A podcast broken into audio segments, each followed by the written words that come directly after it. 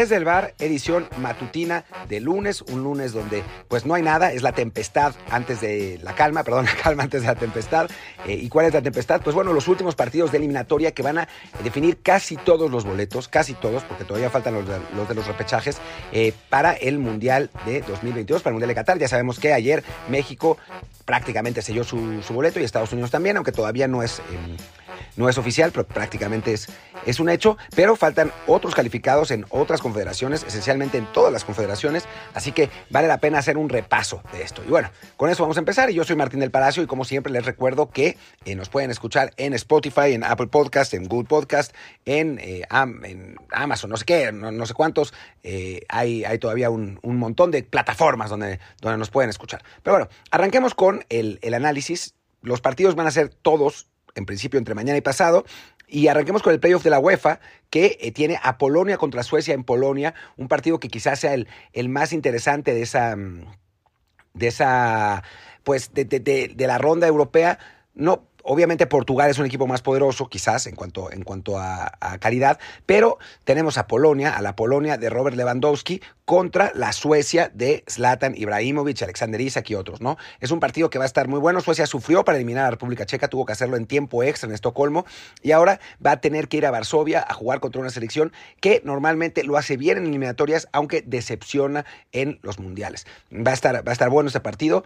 Se juega a las 12.45 hora de México y también el partido entre Portugal y el segundo equipo de todo el mundo, que es Macedonia del Norte, estos macedonios valientes que derrotaron a Italia en, en la ronda anterior, ahora enfrentan a Portugal con la idea de hacer otro milagro. La verdad es que está muy complicado. Portugal es incluso mejor equipo que Italia para mí. Y eh, bueno, pues con el partido de Macedonia contra, contra Italia fue particular. Los macedonios se salvaron un montón, los italianos fallaron un montón y después en el último minuto anotaron. No se puede descartar la sorpresa, pero sí está, está muy difícil. México tiene insólitamente un interés especial en este partido porque para ser cabeza de serie necesita que Macedonia le gane a Portugal. Está complicado, pero vamos a ver si, si sucede. Y bueno, por el otro lado, pues es la oportunidad de ver a Cristiano en su último mundial. Se va, se va a poner divertida la cosa.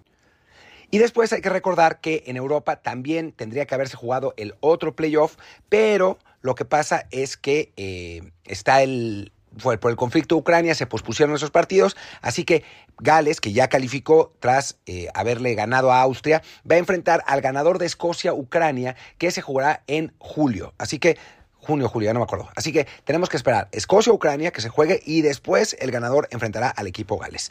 Pero bueno, eso es lo que, lo que compete a, Europa. Y después eh, viene los partidos de, eh, la, de la ronda asiática, ¿no? En Asia ya están calificados eh, Corea del Sur e Irán, por un lado, y por el otro lado también están calificados Japón y Arabia Saudita. Lo único que se define son los repechajes.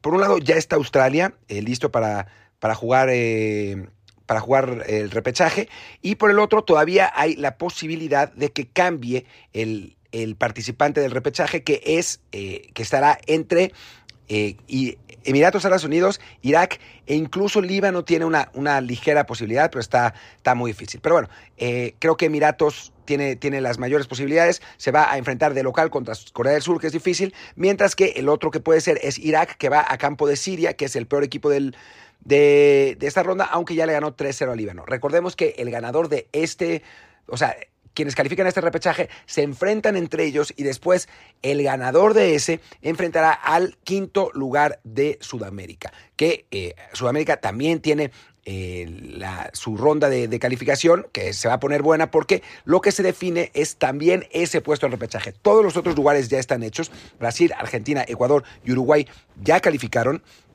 pero el repechaje está competido todavía entre Perú, Colombia y Chile. Los tres equipos tienen posibilidades, con Perú teniendo 21 puntos, Colombia 20 y Chile 19. ¿Qué, ¿Cuáles son los partidos? ¿Qué es lo que va a pasar? Lo vamos a ver después de este comercial. Y ahora sí, veamos los partidos. Se enfrentarán este, este martes, sí, creo que es el martes, el 29, ¿no? Sí, mañana.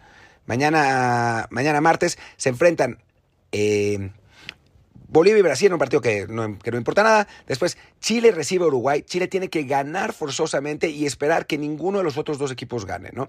Y eso va a estar complicado porque Colombia va a Venezuela, que Venezuela es el peor equipo del, del hexagonal, aunque juega en casa, así que y Colombia no ha sido un equipo que haya tenido muchísimo éxito jugando de visitante, en general muchísimo éxito, la verdad es que para el plantel que tiene los colombianos ha sido una gran decepción, y el partido que realmente lleva la, pauta de lo que va a pasar aquí es el Perú-Paraguay, que eh, se enfrentan en Lima. Si Perú gana este partido, sin importar cómo queden los otros, los otros resultados, los peruanos son los que estarán en el repechaje y enfrentarán al equipo asiático. El asunto también es que eh, Paraguay que no había estado bien, no ha estado bien en todo el repechaje, despertó por completo, le ganó 3-1 a Ecuador, que ya está calificado, así que pues no se puede decir nada para, no se puede garantizarle nada a los peruanos, ¿no? O sea, se va a poner también realmente muy divertida la cosa. Y después está la eliminatoria de África, cuyos partidos, pues la verdad es que en la primera ronda se pusieron, estuvieron muy parejos, su, su último su digamos, la última ronda de, clasificación estuvo, estuvo muy pareja.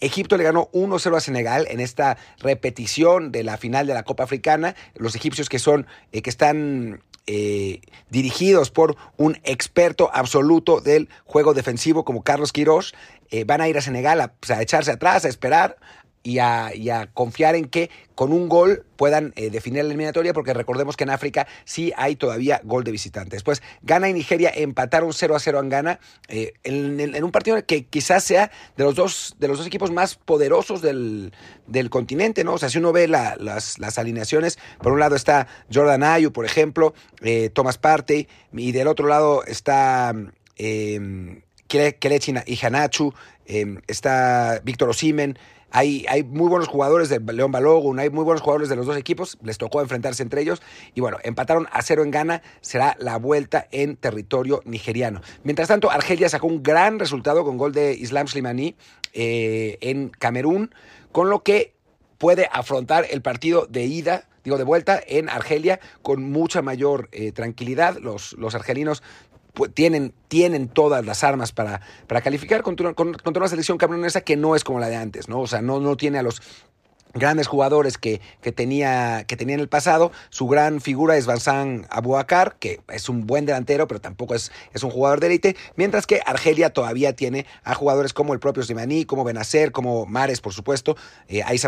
O sea, es, es, un equipo más poderoso y seguramente estará en el Mundial. Después, Mali perdió en casa 1-0 con Túnez, así que se ve más posible que los tunecinos sean los que, los que califiquen. Mali es un equipo sin, demasiados, eh, sin demasiadas figuras. Túnez tiene es un equipo muy rápido que jugó bien en, la Copa Africana y tampoco tiene eh, jugadores muy, muy famosos. Eh, tiene a Taibi, por ejemplo, a Laduní, pero, pero es un equipo que parece estar mejor armado y, tiene una buena posibilidad de calificar. Y después Marruecos consiguió un empate en República del Congo, en un partido que se les había complicado, iban perdiendo 1-0. Y la verdad es que se eh, pinta bien la cosa para, para los marroquíes, un equipo que también tiene buenas figuras en, Europa, eh, Ashraf, por ejemplo, Roman Saiz, eh, Amrabat, eh, Bono, el portero, eh, Enesiri, por supuesto, es, para mí es quizás el mejor equipo de África, Marruecos, y, tiene, tiene, grandes posibilidades de llegar al Mundial. Recordemos también que Marruecos tuvo un, un buen Mundial pasado y no en un grupo con Portugal y España y estuvo a punto de calificar, así que